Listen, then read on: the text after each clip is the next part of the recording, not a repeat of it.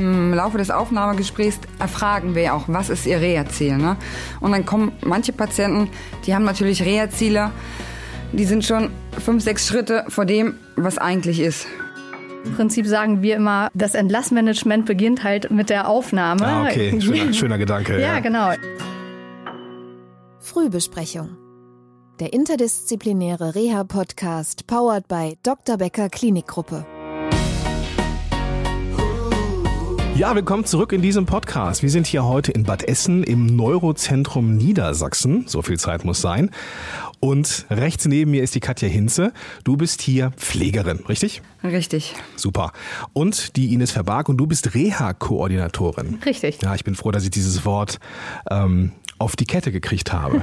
Wir werden gleich mal so ein bisschen über die Arbeitsfelder einer Reha-Koordinatorin, Heidewitzka, nochmal sprechen. Aber lass uns vorher nochmal mit dir anfangen, Katja. Ähm, was sind denn, vielleicht magst du uns so, so einen typischen Ablauf hier in der Reha mal ähm, skizzieren? Und was sind denn so typische Fragen, die Patienten haben, wenn sie hier bei euch sind, so was den Ablauf angeht? Also ein typischer Ablauf beginnt natürlich mit der Aufnahme des Patienten. Der wird angemeldet von der Rezeption, kommt auf Station, wird erstmal von uns Pflegern aufgenommen. Und so die erste typische Frage, die es gibt, wie lange geht denn die Reha? Wie lange muss ich hier bleiben? Dann nehmen wir den auf, stellen diverse Fragen, haben so ein Aufnahmeprotokoll, das arbeiten wir ab. Und dann rufen wir die Reha-Koordinatoren an. Und dann kommen die mit dem Arzt. Wir geben den Reha-Koordinatoren eine kurze Übergabe von den Sachen, die wir erfahren haben vom Patienten. Und dann fangen die an und nehmen den Patienten auf. Und vielleicht nochmal so ein kleiner Einblick in die, in die Arbeit hier, in die pflegerische Arbeit. Ähm, was ist so der Schwerpunkt hier? Neurozentrum sagt es ja schon, aber was sind so die Arbeitsschwerpunkte in der Pflege bei euch? In der Reha haben wir mehr Zeit für Patienten als im Akuthaus. Ah, okay. Sprich auch morgens in der pflegerischen Versorgung. Wir müssen nicht zack, zack, zack, zack, zack alles abarbeiten. Wir können auf den Patienten eingehen. Wir führen aktivierende Pflege durch. Das heißt, der Patient macht das, was er selber kann, selbstständig. Und da, nur da, wo der Patient Unterstützung benötigt, da greifen wir ein, da helfen wir dem Patienten. Okay. In welcher Reha-Phase sind die Patienten hier? Äh, Das ist unterschiedlich. Wir haben von, äh, von Phase D die fitten Patienten äh, über C bis hin zu Phase B, also zu schwer betroffenen Patienten. Ja. Und wir haben hier alles. Okay. Wie lange sind die Patienten im Durchschnitt hier? Weil du hast die Frage am Anfang ja stellvertretend für die Patienten genannt. Gibt es da so eine Roundabout-Zahl? Das ist ganz unterschiedlich. Wir hatten hier schon einen Patienten, der war hier ein halbes Jahr. Okay. Das ist also die, die Spanne liegt von drei Wochen regulär bis zu einem halben Jahr. Also das kann man nie Okay. ähm, im Vorhinein sagen. Alles klar. Vielen Dank. Bis hierhin. Ines, Ja. Jetzt ist es ja so, dass wir in den Episoden vorher einen Logopäden da hatten. Wir haben nachher noch eine Ärztin im Interview. Wir haben Ergotherapeuten. Gut, das ist eine andere Kiste. Aber ähm, es gibt Berufe, die muss man irgendwie erklären. Und ich glaube auch Als der Beruf. Reha-Koordinatorin tatsächlich so ein Ja. Beruf, den man erklären muss. Wie Ne? oft wirst du denn gefragt, was eine Reha-Koordinatorin eigentlich ist?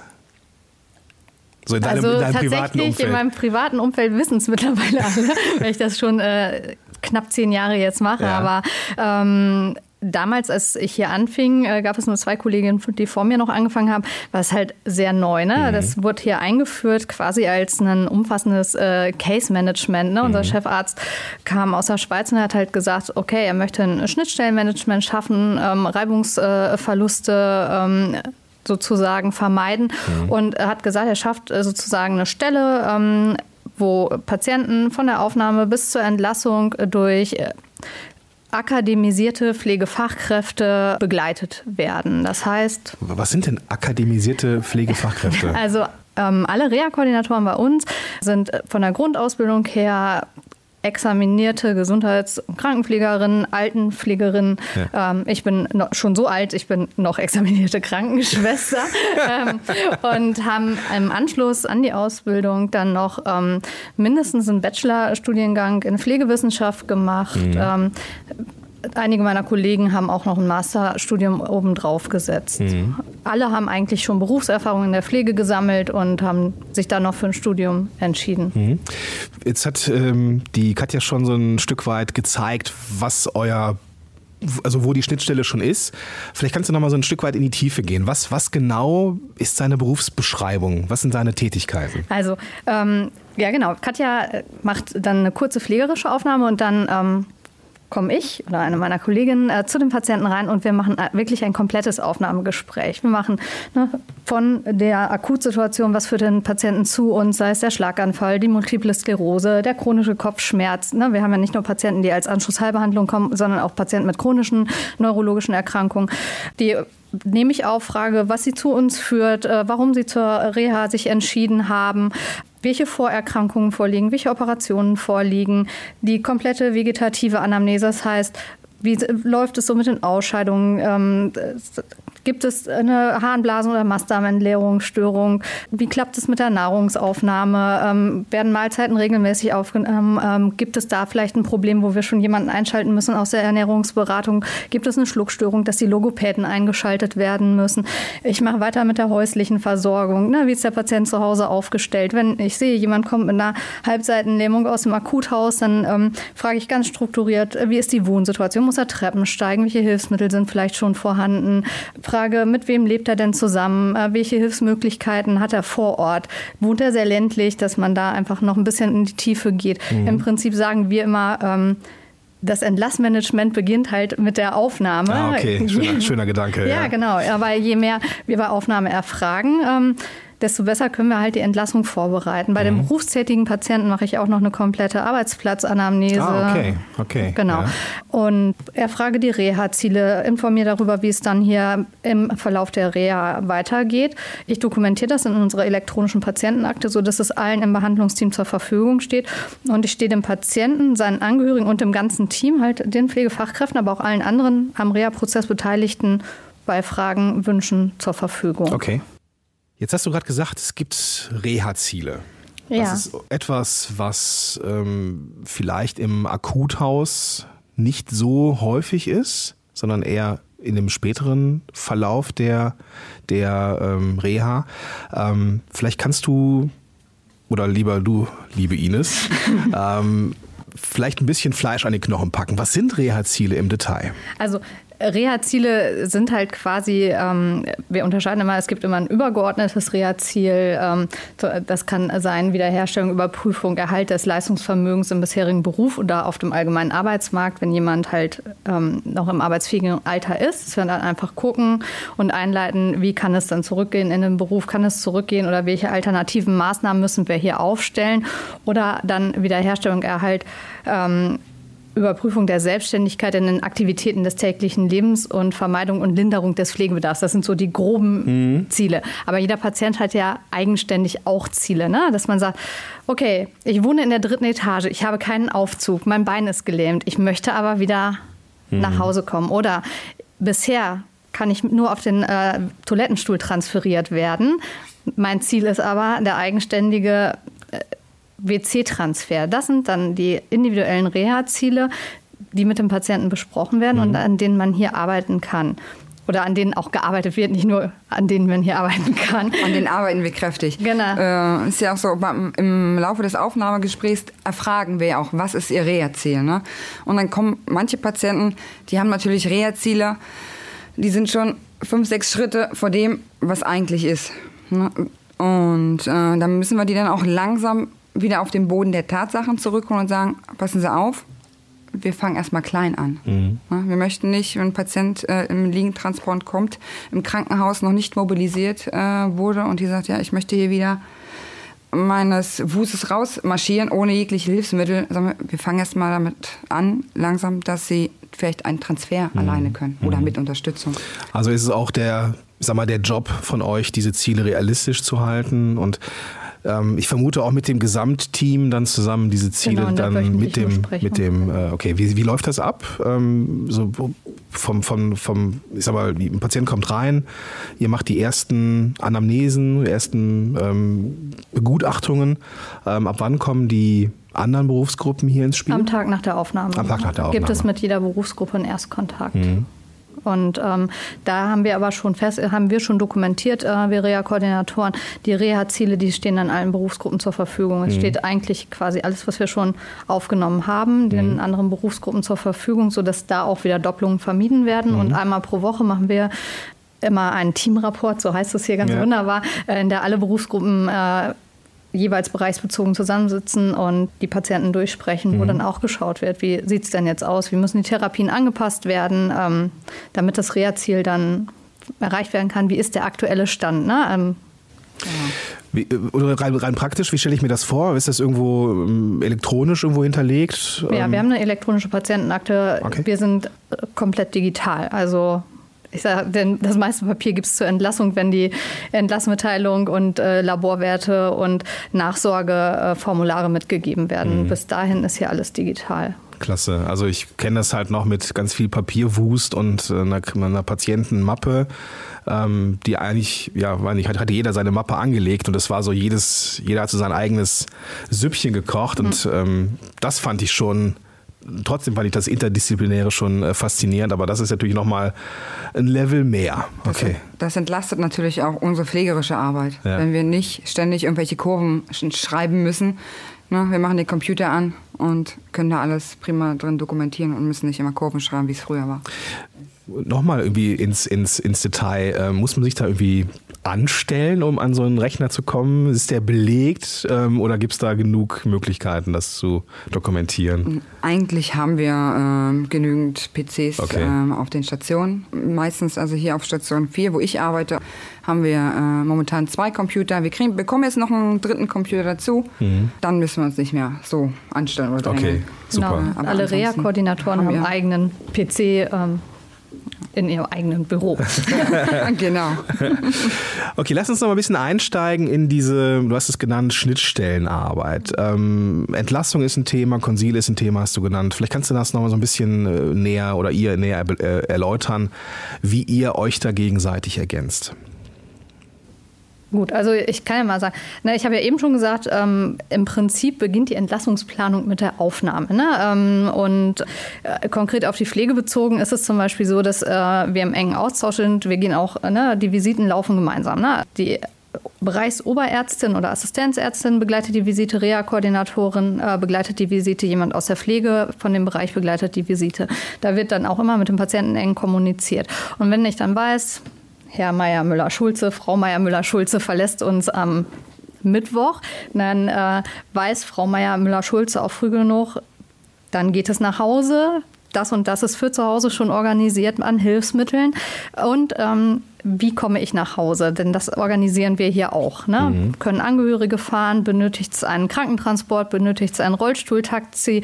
Ähm, und wenn ähm, ein Transport von hier organisiert werden muss, organisiert das die Reha-Koordinatorin, ähm, kommuniziert das entsprechend an die Stellen. Mhm. Ähm, bei Konsilen ist es ähnlich. Als ich noch in der Pflege gearbeitet habe, damals war das immer irgendwie Aufgabe, noch nebenher, neben allen pflegerischen Tätigkeiten, die ja auch nicht zu knapp sind, noch eben ein Konsil zu organisieren, noch eben ein Taxi zu organisieren, das fällt hier komplett in die Aufgabe der Reha-Koordinatoren, die das ganz äh, strukturiert machen, wenn Konsil äh, ansteht. Die, das Konsil zu organisieren, ähm, die Unterlagen vorzubereiten, den Transport zu organisieren, das in die Therapieplanung zu geben, dass es auch auf dem Patientenplan auftaucht. Also da ist die Pflege wirklich nur darüber informiert. Dann und dann findet ein CT statt. Der Patient wird um 9.30 Uhr abgeholt. Da wird uns höchstens Bescheid gesagt. Oh, das Taxi ist noch nicht da. genau, und wir sind dann eigentlich nur dafür verantwortlich, dass der Patient vielleicht seine Papiere, die bei uns im Schwesternzimmer sind, dass er den ja noch mitbekommt. Mhm. Und das entlastet uns schon. Lass uns mal kurz über Entlastung sprechen. Ähm, kennst du die Zeiten, die guten alten Zeiten vor der Reha-Koordinatorin noch? Nein. Nee? Die habe ich hier schon mit. Äh, okay. Die gibt es hier von Anfang an. Okay. Ähm, ich hätte spannend gefunden zu wissen, wie da so der, der direkte Vergleich ist. Ne? Ob man, äh, ob man das, äh, dass, dass, man das merkt, dass jemand noch in der Schnittstelle ist, das glaube ich äh, sehr gerne. Ähm, dann gebe ich die Frage an dich, Ines. Du kennst aus deiner, also du, ne, früher, als du noch als Pflegekraft gearbeitet ja. hast, ähm, da gab es vermutlich noch keine Schnittstelle.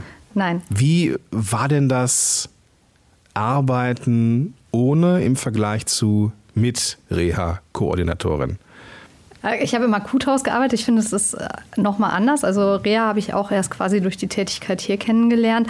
Ähm, aber ähm, ich kenne es halt so, dass in die Pflege immer eine Menge pflegeferne Tätigkeiten reingepackt wurden. Das, äh, ne, von der Organisation des Taxis über das Verteilen von Wassergläsern, über das Abwischen der Nachtschränke, über das Putzen von Betten nach Entlassung. Und ähm, ich erlebe es halt hier so, auch aus meiner pflegewissenschaftlichen Expertise und meiner Pflegefachkraftexpertise, dass hier die pflegefernen Tätigkeiten alle ausgegliedert sind, sodass die Pflegefachkräfte sich einfach auf die reine pflegerischen Tätigkeiten konzentrieren können. Auf den können. Patienten können wir uns ja, konzentrieren. Genau, genau, auf den Patienten, weil euch einfach viele Sachen quasi entlastet werden, die ähm, früher so selbstverständlich dazugehörten. Ne? Bettenwagen putzen und so ein Kram. Das müssen wir am Wochenende wohl schon noch tun, aber äh, unter der Woche nicht. Ja. Okay. Also ist schon, Ja. ist schon eine Entlastung für uns. Du hast gesagt, Ines, diese pflegefernen Tätigkeiten, die fallen weg, weil du sie eben auch ein Stück weit Ja, aber ich übernimmst. nicht die Bettenwagen, dafür gibt es andere. okay, Ich wollte es nur noch mal sagen. Okay, verstehe ich, verstehe ich. Ups. Ähm, was hat das denn für eine Konsequenz? Also du sagst, die, diese, diese Tätigkeiten fallen weg. Ähm, welche Konsequenz, liebe Katja, hat das denn für euch in diesem Fall? Dass wir natürlich mehr Zeit für die Patienten haben. Dass wir zum Beispiel, ich noch in meiner äh, Tätigkeit als Fachkraft für Kontinenzförderung, kann mir, also nicht nur ich, sondern ich habe noch eine Kollegin, die Frau Gottschall. Wir beide tauschen uns da aus. Wir beraten Patienten, die halt eine Blasen- oder Masterentleerungsstörung haben und gucken, wie können wir den Patienten helfen und geben das dann an Arzt und Reha-Koordinatoren.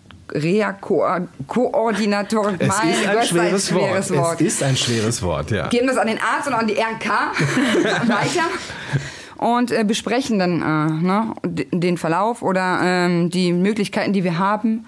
Und dann gucken wir zusammen, welchen Weg gehen wir. Welcher Weg ist für den Patienten am, ange am angenehmsten und am besten. Jetzt habe ich vorhin schon rausgehört, dass es eben auch Spezialisierungen gibt, ähm, die die die Pflege in Anführungsstrichen mit übernimmt, also einzelne Pflegekräfte ähm, eine spezielle Zusatzausbildung haben. Bei dir, du bist jetzt Fachkraft für äh, Kontinenzberatung. Das habe ich jetzt Förderung. Richtig? Förderung, danke schön. Ähm, welche, welche Fachkräfte gibt es denn noch? Wir haben den äh, Kergo-Coach. Das ist äh, unser Mobi-Trainer. Das ist ähm, Patrick. Der hat Grüße an Patrick. Der hat ähm, einmal die Woche einen festen Tag, das ist immer der Donnerstag. Da plant er sich Patienten ein von den ganzen Stationen. Mit denen macht er äh, Mobilisationsübungen, mit denen äh, läuft er am Rollator. Der erstellt ein Konzept, wie kann ich einen Patienten ähm, rückenschonend aus dem Bett holen. Gibt das nochmal für die anderen Kollegen, macht eine Fotodokumentation für uns äh, Pflegekräfte. Aber auch für die Angehörigen zu Hause. Auch für die Angehörigen zu Hause, genau. Dass wir dann auch alle ähm, die gleichen Schritte machen mit dem Patienten. Nicht, dass einer kommt, der macht das heute so und der andere macht das am nächsten Tag so, sondern dass wir, ne, wir äh, versuchen immer alle die gleiche Bahn zu fahren und mit dem Patienten die Schritte zu üben, dass er das irgendwann Intus hat oder sich merken kann. So machen wir das. Wenn ich jetzt an meine Zeit zurückdenke, es ist so ein bisschen Nabelschau jetzt. Da gab es immer diese sehr festen Einteilungen, die Physiotherapie macht das, die Ergotherapie macht das und wehe, da kommt man sich irgendwie in die Quere. Wenn ich jetzt dieses Konzept nehme mit der, mit, wie heißt nochmal der, der Coach? Ke- Ke- Kergo-Coach heißt das. Mein, mein Gott, was es da nicht alles gibt. Wenn ich mir das jetzt so vorstelle, ich nehme dieses Konzept mit diesem Kergo-Coach und transportiere das 15 Jahre zurück in, in, in, meine, äh, in meine damalige Lebenswelt, dann gäbe es da eben so ein bisschen Kompetenzgerangel. Das gibt's hier nicht, wenn ich es raushöre. Nein, aber ist mir noch nicht aufgefallen, dass sich da irgendjemand bestellt, ey, du greifst jetzt in meinen Aufgabenbereich ein. Ähm, Faszinierend. Wir, Großartig. Wir unterstützen ja auch die Therapeuten, wenn wir äh, zum Beispiel, wenn eine Co-Therapie äh, bei schwer betroffenen Patienten ansteht. Was ist das genau? Das Co-Therapie bedeutet, dass ähm, entweder zwei Therapeuten am Patienten arbeiten oder ein Therapeut und eine Pflegekraft. Wir da auch immer im Aus- Austausch sind. Und da gibt es eigentlich keinen Gerangel. Okay. Die sind da sehr, sehr glücklich drüber, dass da jemand ist, der halt noch außer der Therapie mit dem Patienten was Ja. macht. Bei dir ist ja auch so, du hast ja eine Schnittstellenposition, aber bei dir gibt es ja auch irgendwo eine Grenze. Das heißt, du kannst dann mit dem Patienten ähm, ja, irgendwelche Ziele definieren oder seine Ziele definieren und kannst dann auch entsprechend die Kollegen ins Boot holen, ne, in diesem genau. Reha-Prozess. Okay. Hast du da so ein, weiß ich nicht, so aus der Hüfte, so ein Fallbeispiel, was jetzt vielleicht diese Woche, letzte Woche irgendwie bei einem bestimmten Patienten anstand? Also ich kann jetzt eher sagen, bei Patienten, ne? ich begleite die von der Aufnahme bis zur mhm. Entlassung. Wenn ich dann eine Patientin habe, die zum Beispiel sagte, hm, ich kann jetzt gar nichts, aber das Ziel ist, ich möchte Treppen steigen. Und sie kommt und ist äh, am Anfang wirklich noch sehr paretisch, im Rollstuhl mobilisiert, äh, noch von der Rumpfstabilität her mäßig und nur mit zwei Person überhaupt ein paar Schritte gehfähig. Ja, und dann macht die hier Reha, interdisziplinär von den ganzen, ähm, vom ganzen Team mitbetreut. Ja, und mhm. ich begleite diese Patientin bis zur Entlassung. Ich kann diese Patientin am Entlasttag entlassen, mhm. ihr ihre Papiere geben, nochmal alles durchsprechen und einfach sagen, sehen Sie, Sie haben Ihr Ziel erreicht. Und welche Leute kannst du konkret mit ins Boot holen? Das ist erstmal mal, wenn man diesen Fall mal nehmen würden da gehört äh, das gesamte Team dazu. Mhm. Ne? Also die Pflege, die mit ihr die Selbstständigkeit in den Aktivitäten des täglichen Lebens wiedererarbeitet hat, die Ergotherapeuten, die mit ihr die obere Extremität vor allen Dingen, weil ein bisschen ist es halt trotzdem aufgeteilt, ja, mhm. äh, beübt haben, die ähm, Physiotherapeuten, die das Laufen äh, trainiert haben, auch unter robotgestützter Therapie, was wir hier ja sehr ausgeprägt auch machen. Ähm, wir sind ja eine der wenigen Kliniken, die diesen Vektor zum Beispiel mhm. haben.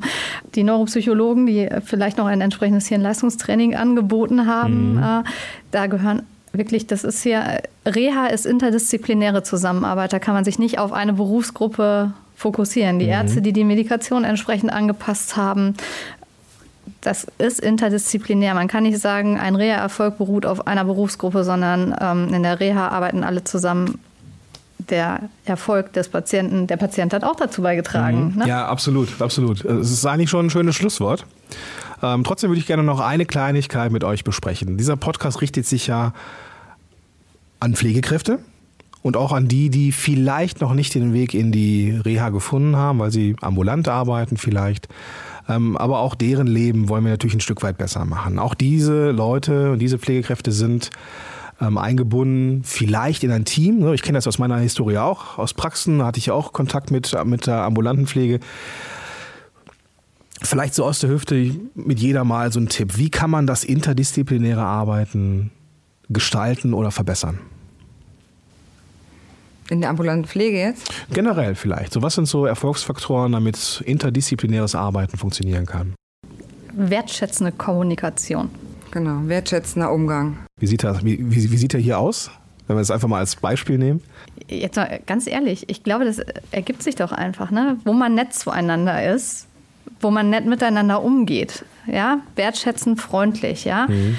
da gelingt Arbeiten besser. Mhm. Ich meine, ähm, wir erleben das ja auch. Ähm, auch nochmal aus äh, der Klinikperspektive einfach auch in den Rehabilitantenbefragungen. Ja, es gibt ja regelmäßig als externes äh, Qualitätssicherungs Instrument, genau, danke. Ähm, die Rehabilitantenbefragung zum Beispiel von der DRV, da schneiden wir gut ab. Und das liegt einerseits daran, dass wir natürlich wirklich gute Arbeit hier leisten, aber andererseits wird halt immer rückgemeldet, dass was hier auffällt, ein extrem freundlicher Umgang mit unseren Rehabilitanten herrscht und aber auch untereinander. Ja? Und das ist was, was wir, glaube ich, ganz gut transportieren. Aber das ist halt eine innere Einstellung. Ja, natürlich sind Katja und ich flachsig und haben ähm, genau, äh, genau und wir sind, sind, hart, aber herzlich sozusagen. Ja. Genau, wir sind uns, äh, ähm, ist nicht immer alles Friede, Freude, Eierkuchen. Wir sind auch, äh, wir sind uns auch mal uneinig oder nicht einer Meinung, sagen wir mal so.